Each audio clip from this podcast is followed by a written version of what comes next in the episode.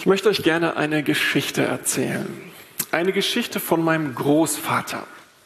Mein Opa hieß Alfred. Er lebt jetzt schon länger nicht mehr, aber er ist mir in guter Erinnerung, weil wir eine ganze Weile zusammen in einem Haus gelebt haben. Mein Großvater, der erzählte gerne Geschichten, was ihn zu einem sehr unterhaltsamen Mann gemacht habe. Aber je älter er wurde, desto mehr fokussierten sich unsere Gespräche dann an bestimmte Erinnerungen von ihm, die für ihn am Ende seines Lebens sehr bedeutend gewesen sind. Und eine davon war die folgende. Mein Opa ist als, jung, als junger Mann in den Zweiten Weltkrieg äh, sozusagen als Soldat reingezogen worden. Er hat krasse Sachen dort erlebt, in den Schützengräben an der Front. Später kam er in Kriegsgefangenschaft und ist dann irgendwann bettelarm und völlig abgemagert hier in Berlin gestrandet. Aber irgendwann in dieser total schwierigen Zeit, da stellte sich die Frage, Gott, warum habe ich eigentlich überlebt? Warum darf ich noch leben? Warum bin ich nicht wie meine Kameraden dort in den Gräben verendet? Und er, während er sich das fragte, hörte er eine klare innere Stimme, die sagte zu ihm, das sind die Gebete deiner Eltern gewesen. Das sind die Gebete deiner Eltern gewesen. An dieser Stelle brach immer seine Stimme ab, ihm kamen die Tränen und bei denen wir zusammensaßen, breitete sich so etwas wie andächtige Stille aus. Wir Kinder, wir haben es dann nie ausgesprochen, aber wir dachten wahrscheinlich alle dasselbe. Wie gut es ist, wenn man Eltern hat, die für einen beten. Wir sind letzte Woche in eine Reihe gestartet, wo wir uns über Beziehungen unterhalten wollen. Denn Beziehungen sind wichtig und wir wissen, dass je nachdem, wie 2022 wird, auch eine Menge von der Qualität unserer Beziehungen abhängt. Aber viele von uns machen gerade die Erfahrung, dass manche Beziehungen auch irgendwie unter Druck gekommen sind, unter Spannung gekommen sind. Gerade die Themen der Pandemie mit dem persönlichen Erleben, mit dem Umgang damit, auch vielleicht wie man das alles politisch einschätzt, das belasten doch auch ganz schön viel das Miteinander. Und wir dachten, lass uns doch mal darüber sprechen. Was brauchen Beziehungen, damit ihnen es gut geht? Und was brauchen auch Beziehungen, die unter Druck gekommen sind, die unter Spannung sind? Jesus hat ja tatsächlich viel über Beziehung geredet. Offensichtlich war ihm unser Miteinander wichtig. Und letzte Woche haben wir uns das wichtigste Thema, den größten Beziehungsrat, ja eigentlich die Bestimmung und die Aufgabe oder die Berufung unseres Lebens angeschaut, dass Jesus nämlich gesagt hat, ey, ich gebe euch ein neues Gebot, nämlich liebt einander.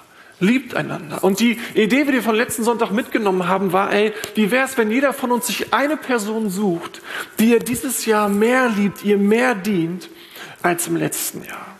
Und heute möchte ich mit euch über ein weitere großes Thema von Jesus sprechen, eine weitere große Idee, nämlich mit euch über die Macht des Gebets sprechen. Und an der Stelle wollte ich mit euch mal einmal kurz hinweisen auf die tolle Bühnendekoration, die wir seit letzter Woche hier hängen haben, die mit einem Bild versucht aufgenommen haben, die Predigt-Themenreihe zu unterstreichen. Und heute geht es hier um die betenden Hände oder die, die gefalteten Hände oder wie man nochmal jetzt von nimmt. Aber wenn wir unsere Hände nehmen, falten und für Menschen beten, sie im Namen Gottes segnen, Gutes von dem Herrn Gott für die anderen Menschen erbitten.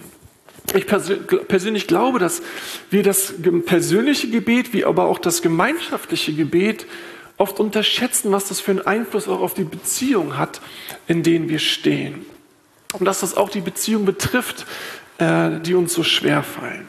Wenn du dich gerade dabei bist, für den Glauben für Jesus zu interessieren, dann glaube ich, wirst du heute wieder eine ganz große, coole Entdeckung machen, die eine Beziehung mit Jesus oder überhaupt stärken und positiv beeinflussen kann. Wenn du schon länger mit Jesus unterwegs bist, dann wird das heute jetzt nichts Neues für dich sein, aber die Frage, die ich dir stellen möchte, ist, lebst du, was du glaubst? Lebst du, von was du überzeugt bist? Zeigt sich dein Glaube in deinem Leben? Jesus hat auch über das Beten sehr, sehr starke Worte gefunden, sehr große Worte gesprochen, sehr verheißungsvolle Sätze gesagt. Aber Jesus war selber auch ein Mann, der für andere Menschen gebetet hat. Und der sich mit Leuten um sich herum sammelte, damit sie für ihn beten oder mit ihm beten. Ein, zwei Beispiele möchte ich geben. Jesus betete, sehr, einer, betete für einen seiner engsten Freunde, einer seiner engsten Schüler, als er voraussah, dass der in eine Situation kommen würde, die sehr, sehr schwer für ihn werden würde. Ich lese euch das mal kurz vor. In Lukas 22, da sagt er zu seinem Schüler Simon, den man später, später dann Petrus nennt, Simon, Simon, der Satan hat sich erbeten, euch schütteln zu dürfen wie den Weizen im Sieb. Ich aber habe für dich gebetet, dass du deinen Glauben nicht verlierst. Im Kontext dieser Verse hier geht es darum, dass Simon ihn bei Jesu Gefangennahme, also als Jesus gefangen genommen wird, verraten wird. Das ist die ganz berühmte Geschichte mit dem krähenden Hahn. Vielleicht erinnert ihr euch. Und dass Jesus die Gefahr sieht, dass Simon so über sein Verhalten zerstört sein wird, dass er alles an den Nagel hängt, weil er einfach jeden Glauben an sich, an das Leben ähm, er verloren hat und denkt, also so kann Gott nicht mit mir arbeiten und, und er letztlich alles, was Gott in ihn hineingelegt hat, seine Berufung beenden möchte. Und was macht Jesus jetzt dagegen? Er fängt an zu beten, er fängt mit seinem Vater im Himmel zu sprechen, dass Gott den Petrus seinen Glauben bewahren möge, dass Gott den Geist von Petrus bewahren möge, damit er keinen Schaden nimmt, auch wenn er Dinge tut, die er dann tun würde. Jesus versuchte Petrus auch auf dieses Ding vorzubereiten, aber Petrus war von sich so überzeugt, dass er Jesus niemals verraten würde, dass er das gar nicht äh, an sich heranlassen konnte. Die Szene erinnert so ein bisschen an Eltern, die mit ihren Kindern sprechen und sagen, ey, da kommen Dinge, auf die musst du aufpassen. Und die Kinder sagen, auf gar keinen Fall, das wird mir auf keinen Fall passieren. Und die Eltern ahnen, doch, doch, genau das wird wahrscheinlich passieren. Jesus weiß, wenn es passiert, dann wird er selber nicht da sein, weil er wird ein Gefangener sein. Und deswegen faltet er seine Hände und betet für Petrus, dass Gott den Glauben von Petrus bewahren würde. Und tatsächlich passiert es, dass Petrus fix und fertig war, was er dort getan hatte, dass er mit seinem Scheitern so mit sich ans ein Ende kam und es wichtig war, dass Jesus für den Petrus gebetet hatte und sein Versagen nicht das letzte Wort über seinem Leben hatte. Eine andere Situation. Als Jesus mit seinem Leben auf den Höhepunkt zusteuert, der auf die Zielgerade geht und es klar ist, er wird jetzt sein Leben niederlegen für die Menschen, für die Sünde der Menschheit, zieht, Jesus sich in den Garten Gethsemane zurück und bittet seine engsten Freunde, bittet seine engsten Schüler, dort mit ihm zusammen zu sein und zu beten mit ihm und zu wachen mit ihm. Und eigentlich ist das ja komisch. Warum sollte Jesus, der ja oft alleine gebetet hat, jetzt irgendwie seine Jünger mitnehmen, dass sie für ihn beten? Eigentlich hätte doch seine eigene Beziehung zu Jesus doch, zu seinem Vater im Himmel doch irgendwie ausgereicht.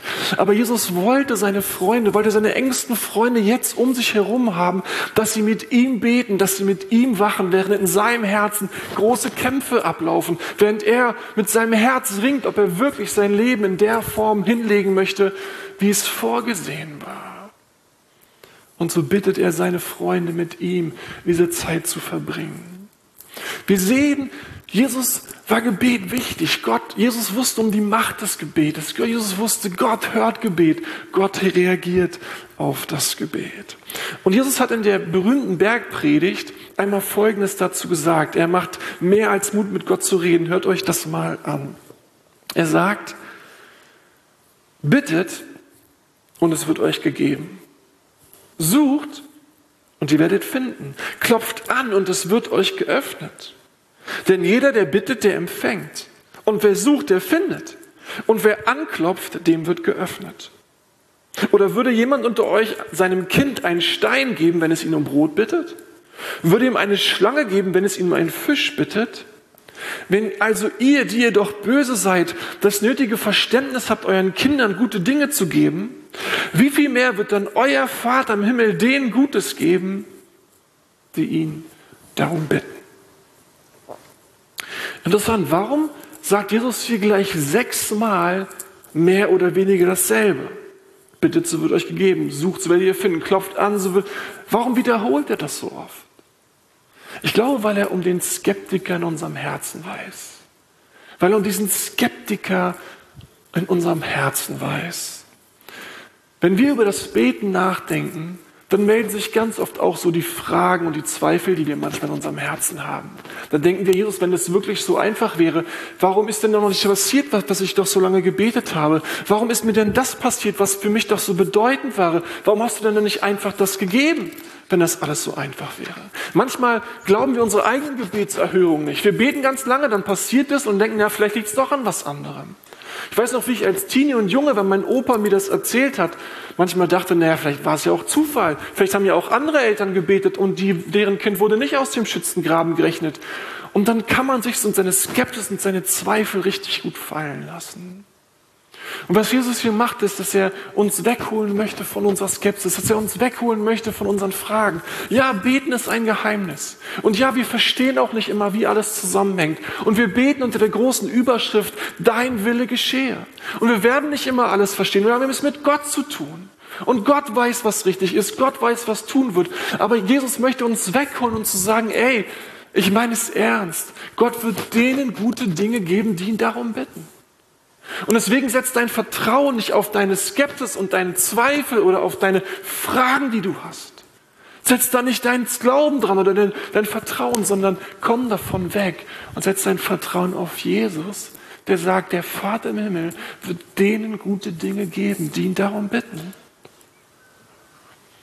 Bittet und es wird euch gegeben werden. Sucht und ihr werdet finden. Klopft an, es wird euch aufgetan. Denn wer bittet, der empfängt. Wer sucht, der findet. Und wer anklopft, dem wird Gott die Tür öffnen. Als ich die Predigt so am Schreiben war und eine Woche darüber nachgedacht habe, war ich mal wieder so, so dankbar für die Menschen, die für mich gebetet haben und immer noch beten. Ich habe das Vorrecht, dass meine Eltern für mich beten, seit ich gehen kann, laufen kann. Schon im Mutterleib wurde für mich gebetet. Ich bin in dieser Gemeinde aufgewachsen. Ich weiß nicht, wie viele Kindermitarbeiter, wie viele Teenie-Mitarbeiter für mich gebetet haben. Wie oft ich durch den im Gottesdienst war und da waren Senioren oder Seniorinnen und die haben gesagt, ey, weißt du, dass wir für dich beten? Weißt du, dass wir für eine Familie beten? Manchmal haben Leute sogar gesagt, wir beten jeden Tag für euch. Jeden Tag denken wir an euch. Wisst ihr, mein ganzes Leben lang hatte ich Menschen, die für mich gebetet haben. Wie Lag das an mir? Nein, auf keinen Fall. Ich war irgendwie so ein ganz normales, gewöhnliches Kind, wie ich ein ganz normaler Typ bin. An mir lag es nicht. Es lag daran, dass Menschen ein großes Herz hatten, die gerne Menschen gesegnet haben. Und wenn ich mein Leben angucke, dann weiß ich, wie viel Segen, wie viel Reichtum, wie viel Krisen überwunden, wie viele Herausforderungen durchgekommen. Einfach daran lag, dass Menschen für mein Leben gebetet haben, mich gesegnet haben. Wisst ihr, einer der Gründe, warum ich möchte, dass meine Kinder jeden Sonntag hier aufschlagen, einer der Gründe, warum ich möchte, dass meine Kinder freitags zu Impact gehen, irgendwann zu Riptide gehen, ist, dass Menschen sie kennen und für sie beten. Ihr kennt das aus eurem eigenen Leben. Menschen, die man nicht kennt, für die betet man auch nicht. Menschen, die man kennt, für die betet man. Menschen, von denen man weiß, die legt man Gott ans Herz. Und ich möchte, dass wir Menschen für mich gebetet haben, meine Kinder, Menschen dieser Gemeinde haben, Kinder mit der, bei der Jugendmitarbeiter, Teenie-Mitarbeiter, Senioren und Seniorinnen, euch, dass wir für meine Kinder beten. Ist das egoistisch? Ja, es ist egoistisch. Aber am Beten, am Gebet, am Segen Gottes hängt doch so viel. Ich habe mich neulich mit meinem Freund Raphael unterhalten und wir haben beide zwei Omas, die in unsere Gemeinde gehen. Und dann habe ich gefragt, Mensch, wie geht's eigentlich deiner Oma? Und er hat mir gesagt, du, meiner Oma geht's total gut, die ist total glücklich. Und die betet jeden Vormittag eigentlich alle Menschen durch, die sie so kennt. Und ich musste total lachen, weil meine Oma das wahrscheinlich auch so ähnlich macht. Und ich dachte, das ist nicht geil, dass wir ein Vorrecht haben, dass wir Menschen haben, die in unserer Gemeinde sind, die fast jeden Tag alle Leute durchbeten, die sie kennen. Manchmal kommen Senioren oder Senioren zu mir und sagen, ähm, so, du, ich kann nicht mehr anpacken, ich kann dies und jenes nicht mehr machen, aber ich kann meine Hände falten, ich kann beten und ich bete. Und jedes Mal denke ich, ja Wahnsinn, was für ein Vorrecht, dass wir Menschen in unserer Gemeinde haben, die täglich beten für die Gemeinde, für die Menschen, die sie kennen und Gottes Segen auf ihn legen. Was für ein wahnsinniges Vorrecht. Und was für ein Vorrecht, diese Menschen zu kennen, die dann sogar für einen mitbeten. Segnet Gott jetzt nur Menschen, für die gebetet wird? Oder hilft er nur Menschen, die für gebetet wird? Nein. Aber Gott hört Gebet und er reagiert auf Gebet. Und deswegen ist es so wichtig, dass wir füreinander beten. Ich möchte dir das so ans Herz legen.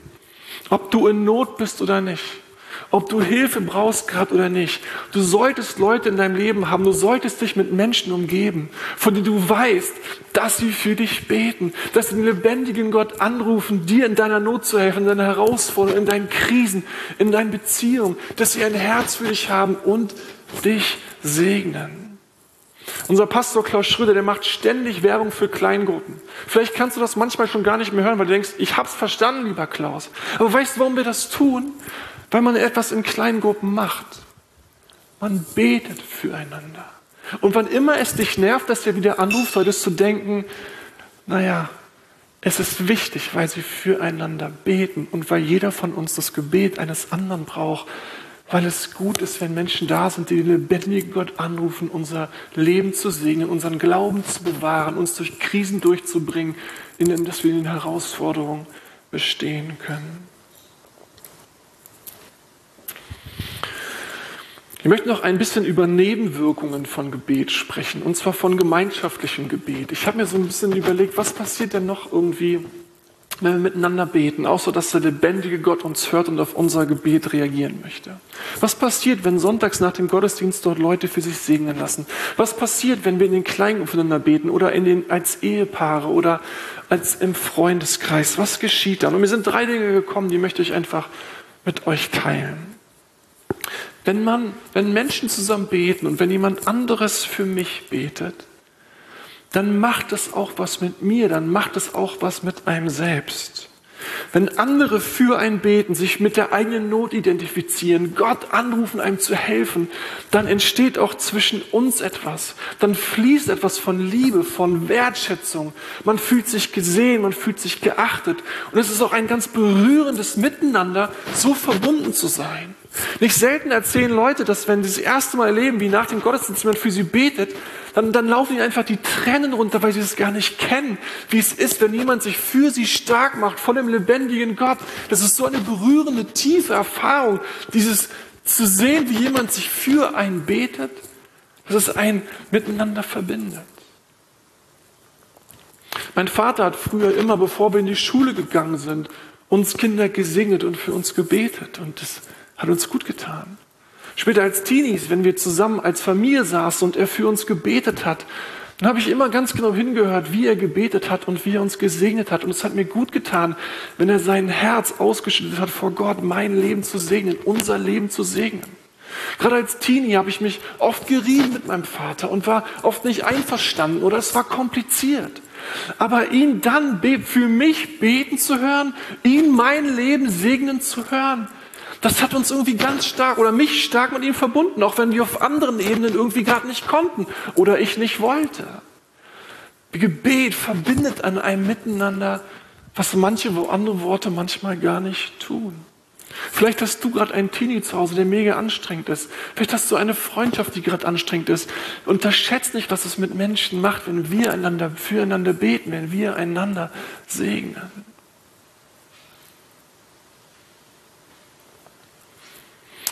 Das andere ist mir auch noch aufgefallen. Bianca und ich, wir versuchen jeden Tag füreinander zu beten und miteinander zu beten.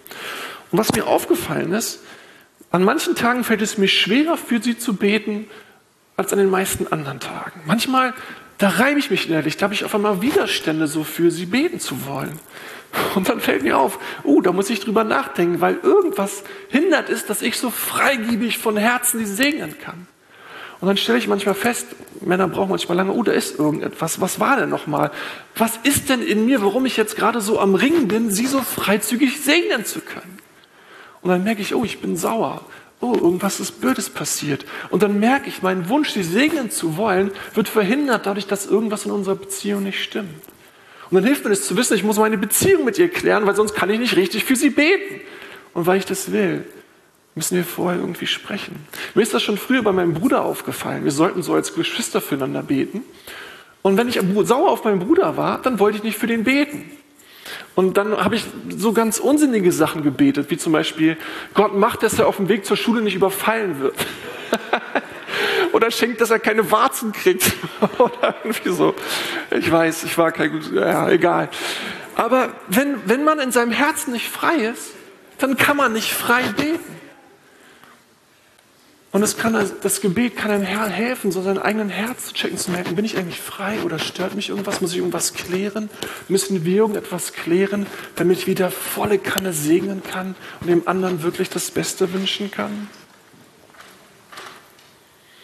Und eine letzte Sache, die mir aufgefallen ist, und ihr werdet das auch kennen, wenn man als Mitarbeiter zusammen ist oder als Freundeskreis in einer Kleingruppe, auch wieder als Familie oder Ehe, dann ist es manchmal so, dass man einen Konflikt hat oder ein Thema, wo man anderer Meinung ist. Manchmal passiert es, dass dieser Konflikt so groß wird, dass er zwischen mir und dem anderen steht. Und wenn ich den anderen angucke, ich immer nur diesen Konflikt sehe. Und wir merken, dieser Konflikt, der trennt uns. Wir kommen gar nicht mehr zueinander. Und wisst ihr, was eine total schöne Erfahrung ist? Wenn man jetzt zusammen für dieses Problem betet, wenn man dieses Gebet gemeinsam vor Gott liegt und sagt, Gott, wir haben keine Ahnung, bitte hilf uns eine Lösung zu finden, bitte gib uns Weisheit, dann passiert es im Gebet, dass dieses Problem, was zwischen uns steht, dass es einmal vor uns gelegt wird und wir beide auf einmal so Schulter an Schulter sind, für dieses Problem beten, uns etwas wie Einheit wieder erleben. Gemeinsames Gebet schafft oft auch ein Gebet, ein, ein, schafft wieder Einheit, weil das Problem, was zwischen uns stand, auf einmal vor uns liegt und wir uns gemeinsam einen zu sagen, das ist das Problem, was wir gemeinsam lösen, aber es steht nicht mehr zwischen uns. Im Gebet, im gemeinsamen Gebet stiftet, wird auch manchmal Einheit geschiftet, wird dieses Problem nicht mehr so groß, dass es zwischen uns steht, sondern wird vor uns gelegt und wir verbinden, für, für Brüder oder verbinden uns dieses Problem zu lösen. Gemeinschaftliches Gebet hat neben dem, dass Gott unser Gebet erhört, was natürlich das Größte und Schönste an der Sache ist, auch noch ganz andere positive Nebenwirkungen, wie dass es uns miteinander verbindet, dass da Dinge fließen, dass es unser eigenes Herz checkt, ob es frei ist für den anderen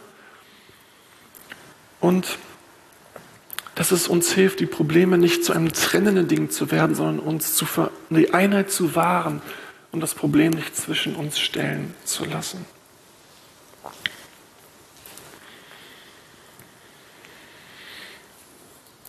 Wir sprechen in diesen Wochen auch immer mal wieder über Beziehungen, die unter Druck sind, die unter Spannung gekommen sind, wo, wo wir merken, oh, es ist irgendwie kompliziert, es ist schwer geworden, wir reiben uns und diskutieren und da ist irgendwie Konflikt da.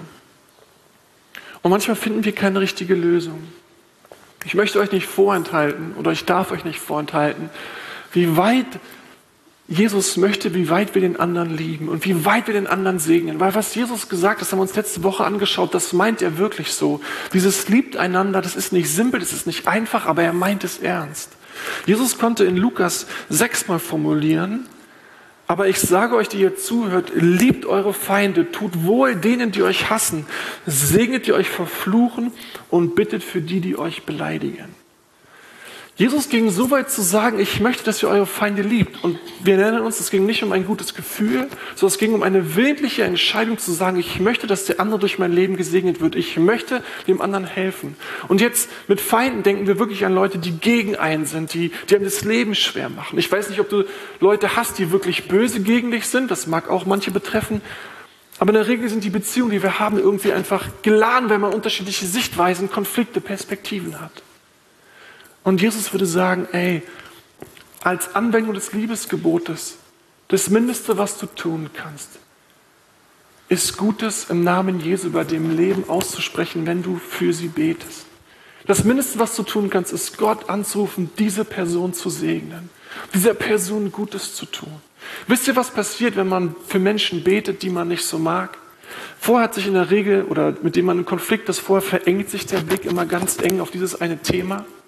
Und wenn man dann Gottes Brille aufsetzt und die Person aus Gottes Perspektive sieht und für sie betet und für sie einsteht, dann erweitert sich immer der, äh, die Enge geht in die Weite. Und man hat auf einmal Gottes Perspektive für den Menschen. Die Person wird größer als die eine Sache, mit der man sich reibt. Und man kann sie segnen, für sie beten und man hält sein eigenes Herz frei von diesen anderen Gefühlen, die einen so in den Griff nehmen möchten. Möchte diesen, diese Predigt nicht beenden, ohne euch einzuladen, dass wir gemeinsam für die Menschen beten, die es dir gerade schwer machen. Ich würde dich einladen, gleich, dass jeder von uns an die eine Person denkt, die vielleicht in der letzten Woche es schwer gemacht hat oder grundsätzlich schwer macht. Und ich möchte dich und mich einladen, uns herausfordern, jetzt gleich diese Person zu segnen im Namen Gottes. Gutes für sie herabzubitten, indem wir den Vater aller Vaterschaft bitten, diese Person zu segnen.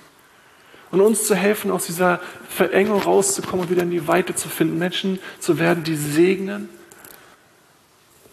die für den anderen sind und sich nicht einfach immer nur bedrängt zurückziehen. Wir hatten gesagt, wenn das gute Gefühl weg ist, dann sind wir oft auch weg. Und Jesus sagt, er liebt trotzdem, auch wenn manchmal das gute Gefühl nicht mehr da ist. Mit dem Moment bitten, dass du dir einmal überlegst, wen du segnen möchtest, für wen du beten möchtest. Wer es dir manchmal schwer macht, mit wem du manchmal im Widerstand bist, wer manchmal auch so dein Leben drückt, eindrückt und du am liebsten dich befreien möchtest. Und dann will ich dich wirklich einladen, einmal ganz ernsthaft diesen Menschen mit aller Liebe, die du hast, zu segnen. Für diesen Menschen vor Gott einzustehen. Dass Gott das Leben reich beschenkt. Dass es reich segnet. Und vielleicht auch so betest, dass Gott dein Herz veränderst in Bezug auf diese Person. Und dann wollen wir noch ein letztes Lied singen, was auch Ausdruck von Gebet ist. Lass uns zusammen beten, jeder für sich in Stille.